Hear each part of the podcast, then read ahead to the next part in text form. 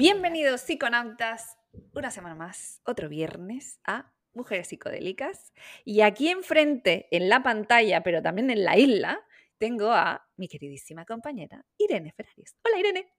Hola, aquí estamos Marina, encantadísima, otro viernes más, dos mujeres psicodélicas para toda la tribu psicodélica.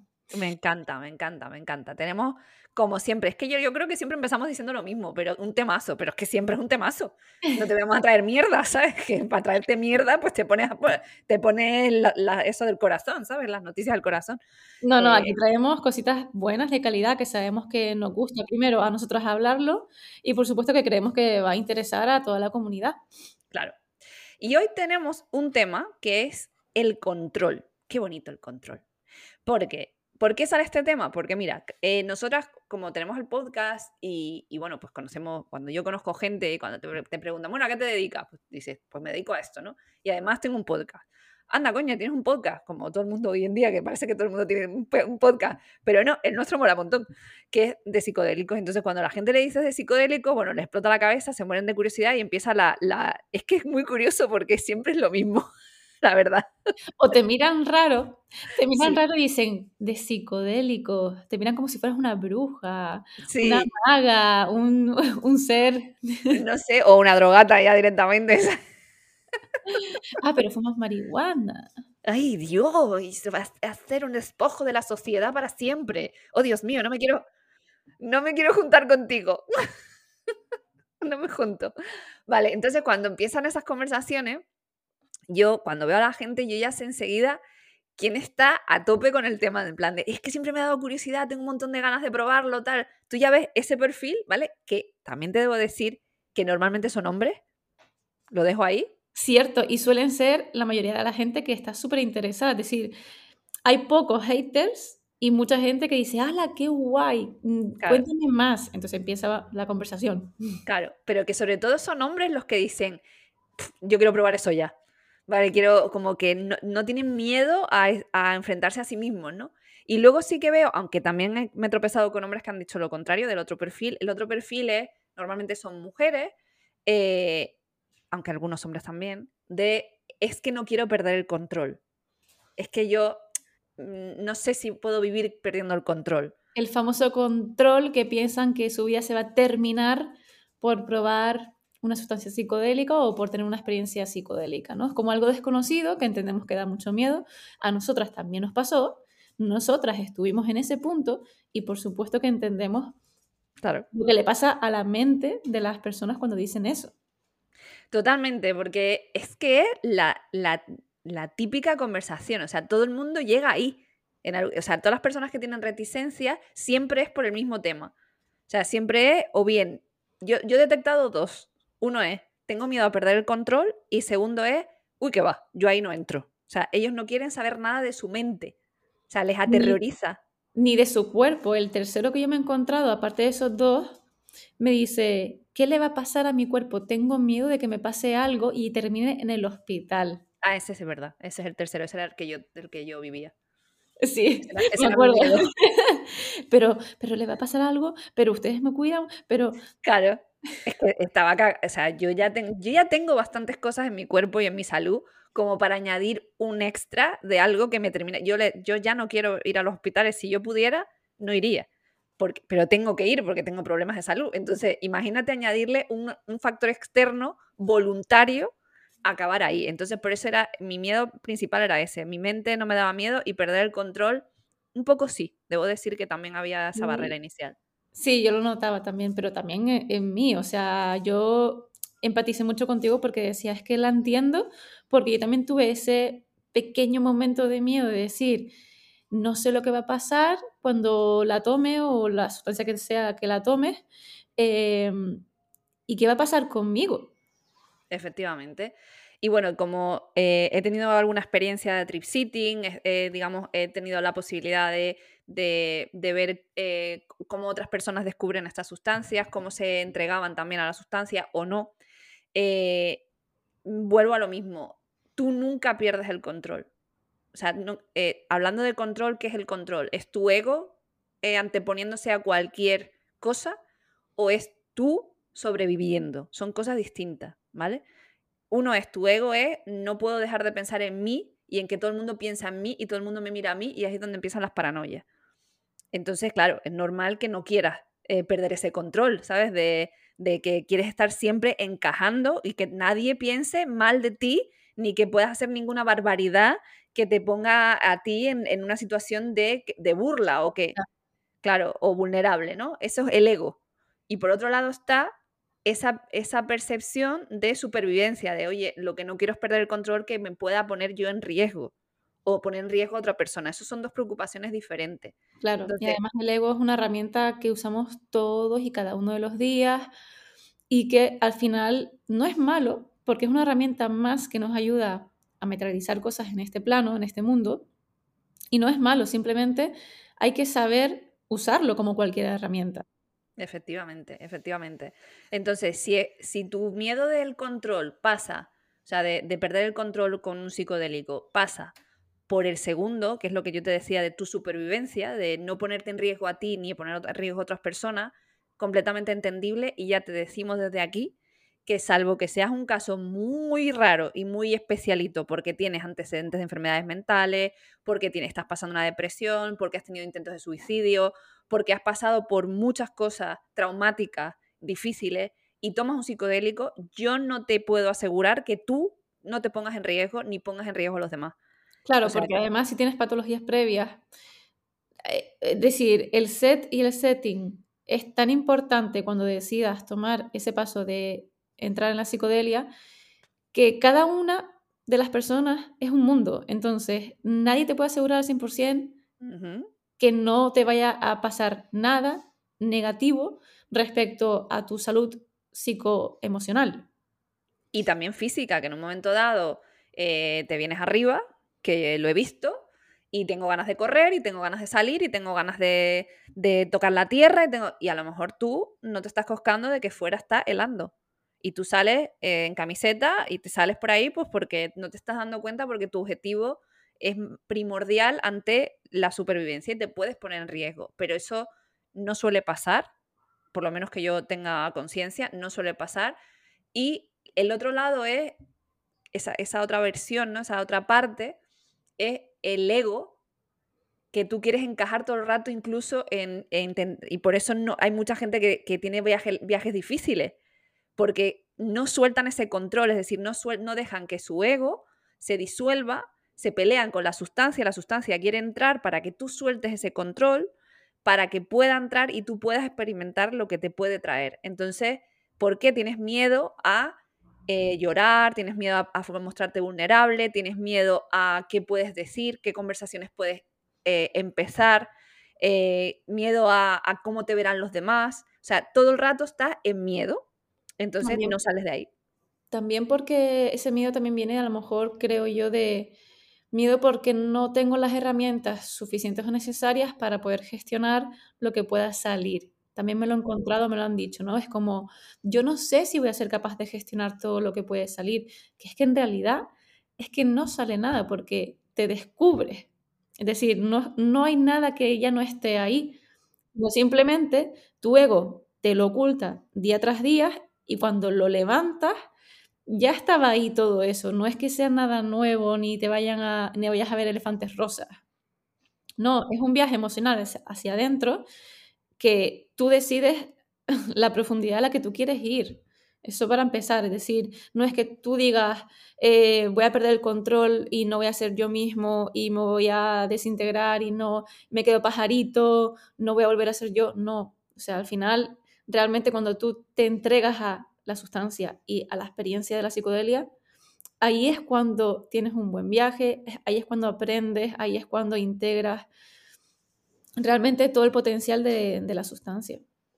Es que al final cuando la gente dice, no, es que maltripea, maltripeaste no es maltripear, es que tú te peleaste con la sustancia porque por algún motivo tu ego era más fuerte que la sustancia y eso es muy duro. Estar mucho tiempo y sobre todo hay sustancias que tienen mucho efecto en nosotros durante mucho tiempo y tú imagínate una pelea de 10 horas con el LSD intentando entrar en una dosis relativamente mm, decente como para cambiar percepciones, eh, y, y, tú peleándote con la sustancia. O sea, tú no eres consciente en ese momento, pero no la dejas entrar. Y esa, y esa pelea es lo que se, se conoce por mal trip, pero realmente es un viaje difícil porque tú te estás peleando con ella. La realidad es que yo siempre le digo a la gente lo mismo. Mira, eh, la psicodelia te da un ticket gratis eh, para entrar en tu cabeza. O sea, es un viaje de ida a tu cabeza, pero también de vuelta. O sea, tú nunca te vas a quedar ahí pegado. O sea, es de ida y es de vuelta, pero tienes una oportunidad de irte a tu subconsciente y sanar lo que consideres que tengas que sanar en esa sesión, porque es como eh, el set and setting trata de eso al final, ¿no? De dirigir tu atención hacia aquel problema que crees que es el más importante, pero a veces pasa que ese problema no sale, salen otros. Y simplemente están ahí, lo que dice Irene, están ahí ya, no hay nada que no esté ahí realmente. Porque somos cebollitas, como la metáfora de la cebollita. Tenemos tantas capas encima que nos ponemos que cuando entramos a un viaje muy cargados de maletas, eso se va a notar.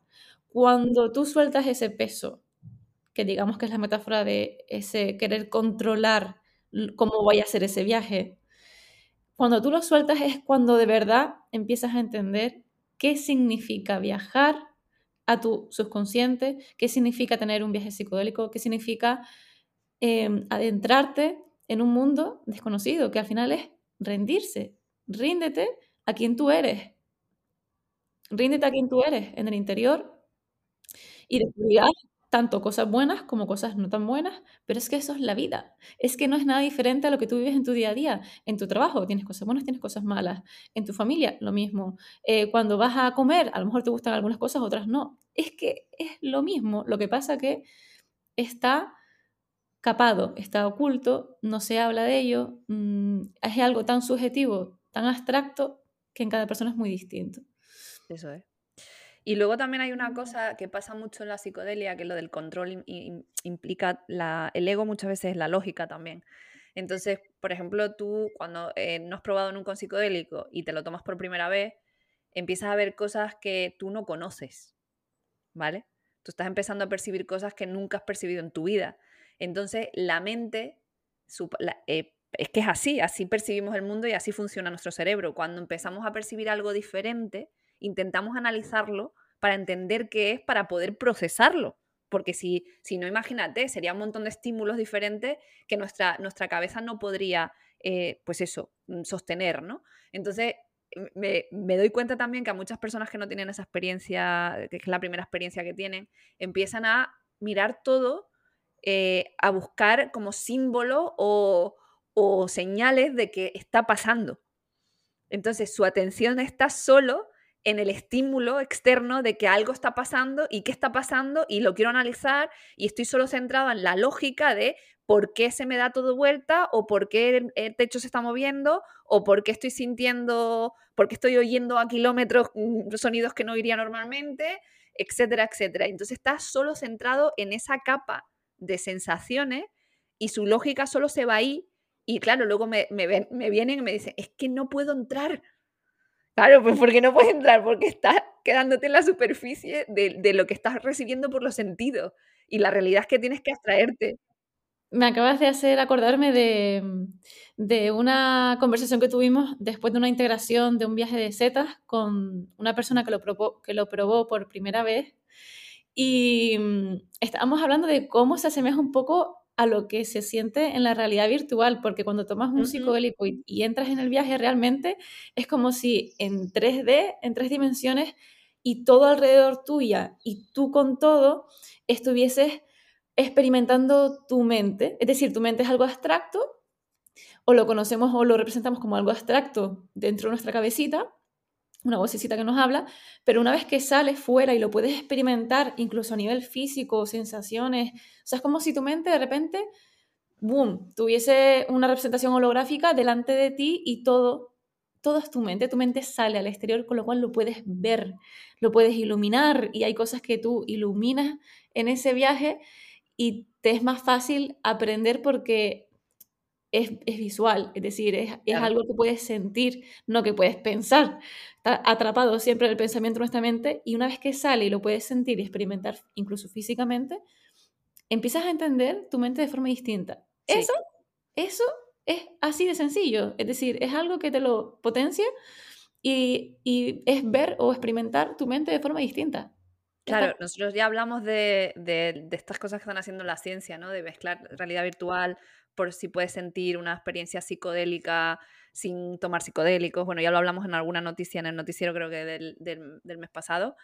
Eh, pero aquí la realidad es que tú no vas, o sea, es raro, o sea, tiene que ser una situación muy, muy rara en la que tú pierdas el control a tal nivel que ya no sepas ni quién eres ni cómo te comportas. Eso podría acercarse mucho a un brote psicótico. Entonces hay que tener muchísimo cuidado de saber nuestros antecedentes, de aceptar nuestros antecedentes y por más ganas que tengamos de probarlo, si no estamos bien, si sabemos que, que nos han dicho por activo y por pasiva, si tienes estas cosas, no lo pruebes y aún así hay gente que ni siquiera es consciente de esas cosas, lo prueba y les, y les, les da el parrus.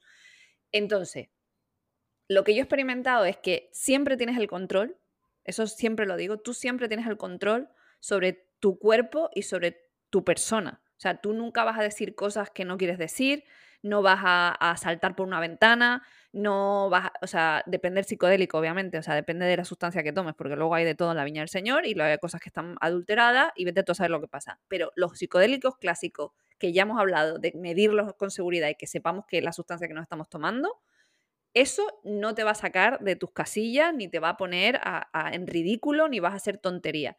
Eh, que si tienes un ambiente propicio, sí que lo he visto, que te apetece experimentar y estás en un estado de confianza absoluta con las personas con las que estás tripeando y te apetece desnudarte, ¿por qué no? Pues te desnudas.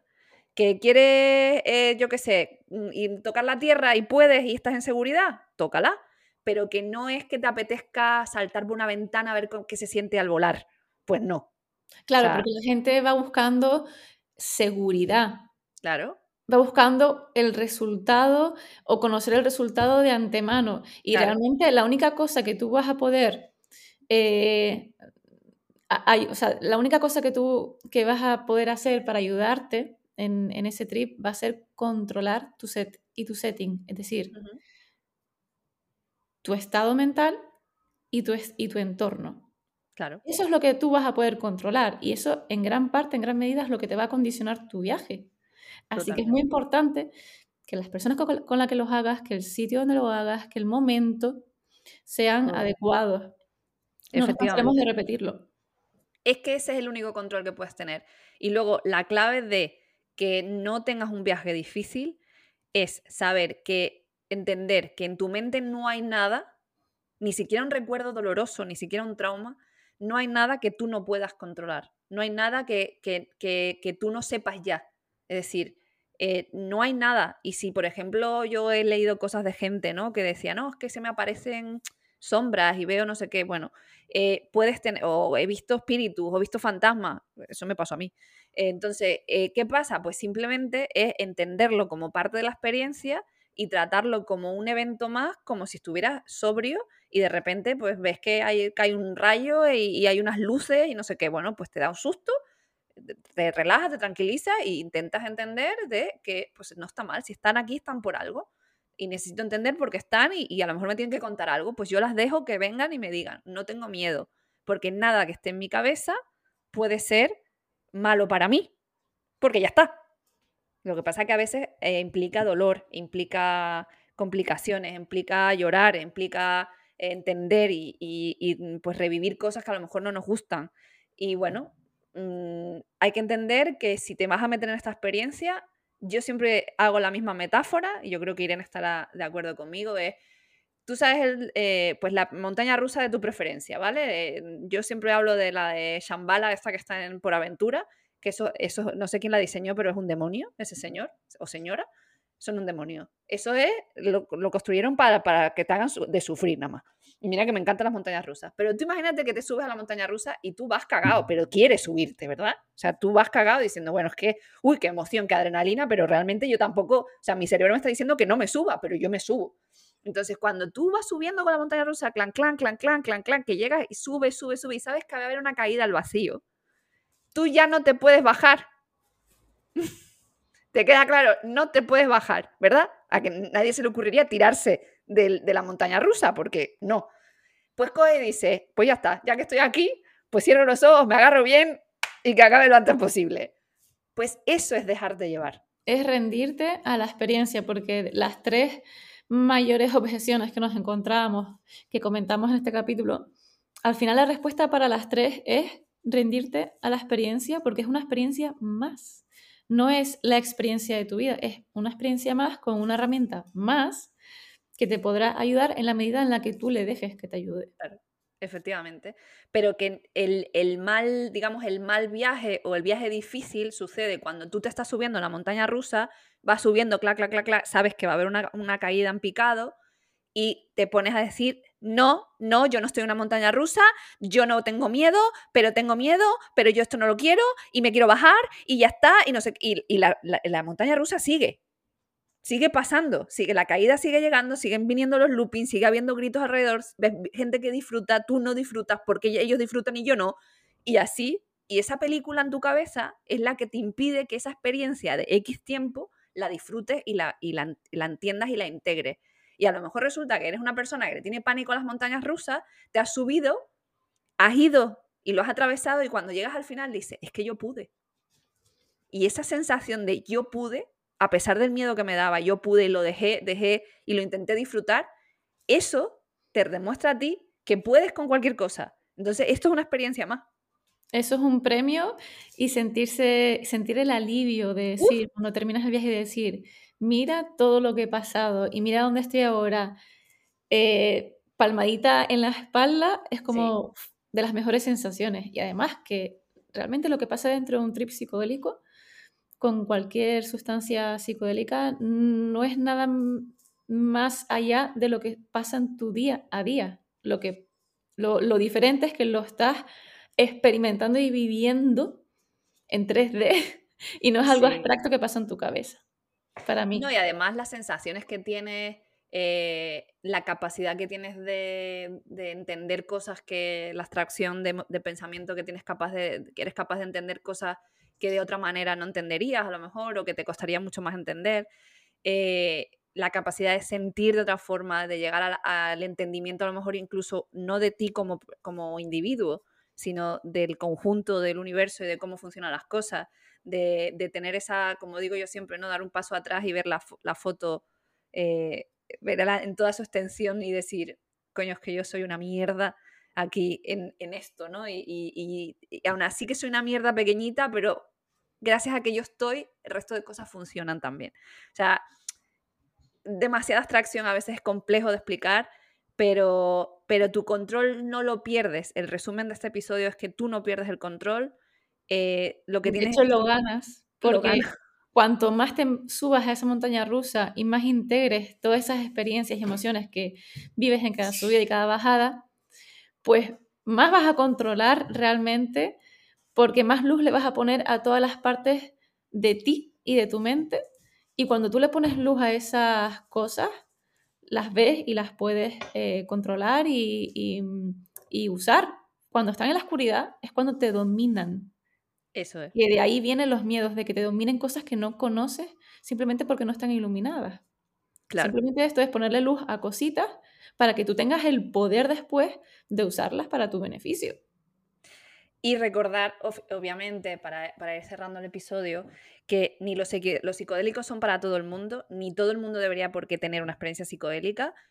Esto no es la solución, ni la panacea, ni la pastillita que te cura todo. Esto es una herramienta más que hay personas que les ayuda mucho y a otras personas que eh, no les ayuda nada o indiferente o a personas incluso que les ha perjudicado. Entonces, eh, simplemente tener conciencia de que nosotros lo que hablamos es que es una herramienta más, a nosotras nos ha funcionado, por eso hablamos de ello todo el tiempo eh, y seguimos investigando y seguimos intentando entender qué cosas pueden ayudar a otros también, por eso la labor de divulgación, pero no te olvides en ningún caso que que tú no tomes psicodélico o que te dé miedo te, haga sentir menos. Porque nosotros, eh, nosotras pasamos por ese periodo, pues yo creo que la mayoría de nuestra vida hemos pasado por ahí y hemos sentido eso y hemos sentido ese rechazo de, uy, que va, que va, que va, qué miedo que hay eso, que me va a pasar algo, que mi cuerpo, que mi mente, que voy a perder el control.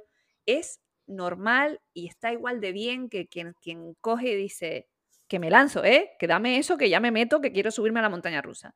Cuidado con pensar que somos más o menos por una cosa o la otra. Eso te iba a decir, que no somos superiores ni inferiores por tomar una decisión de voy a tener una experiencia psicodélica o no la voy a tener. O sea, aquí no estamos discriminando a nadie por tomar una decisión. Correcto, porque hay gente que le sentará muy bien, por ejemplo, pues eso, pueden alcanzar eh, estados alterados de conciencia meditando. O, por ejemplo, yéndose a bañar al mar, que es un tipo de meditación, estar presente, eh, o a lo mejor mm, ir a buscar setas al monte, no de las psicodélicas, ¿vale? Sino setas al monte porque están pasando un buen rato. Pues todo lo que sea bueno para ti y lo que te haga introspectar y te haga mejorar como persona, está súper bien, pero no sientas que eres más o menos por nada, eh, que no estés encajando en el mundo cultural, bla, bla, bla, lo del New Wave espiritual este, ¿vale? Todo bien. Pues aquí yo creo que... De este remate, ¿no? Se cierra de remate.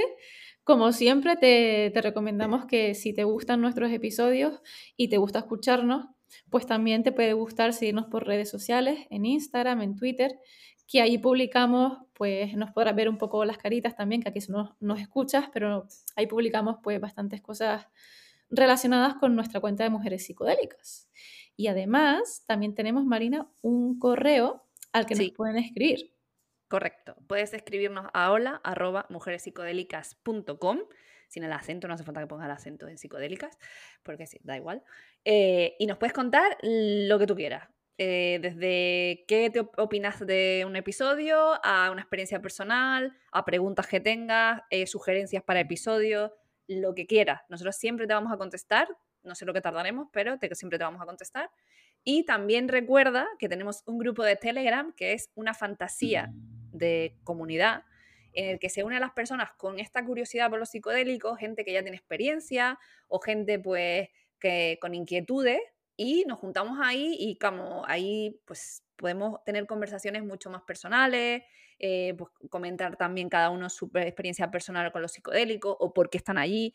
Entonces, pues podemos tener conversaciones como más de tú a tú. Así que si quieres, únete, que está el enlace en la descripción del episodio. Y por supuesto que tienen que escuchar, eh, Irene, por favor, recuérdalo.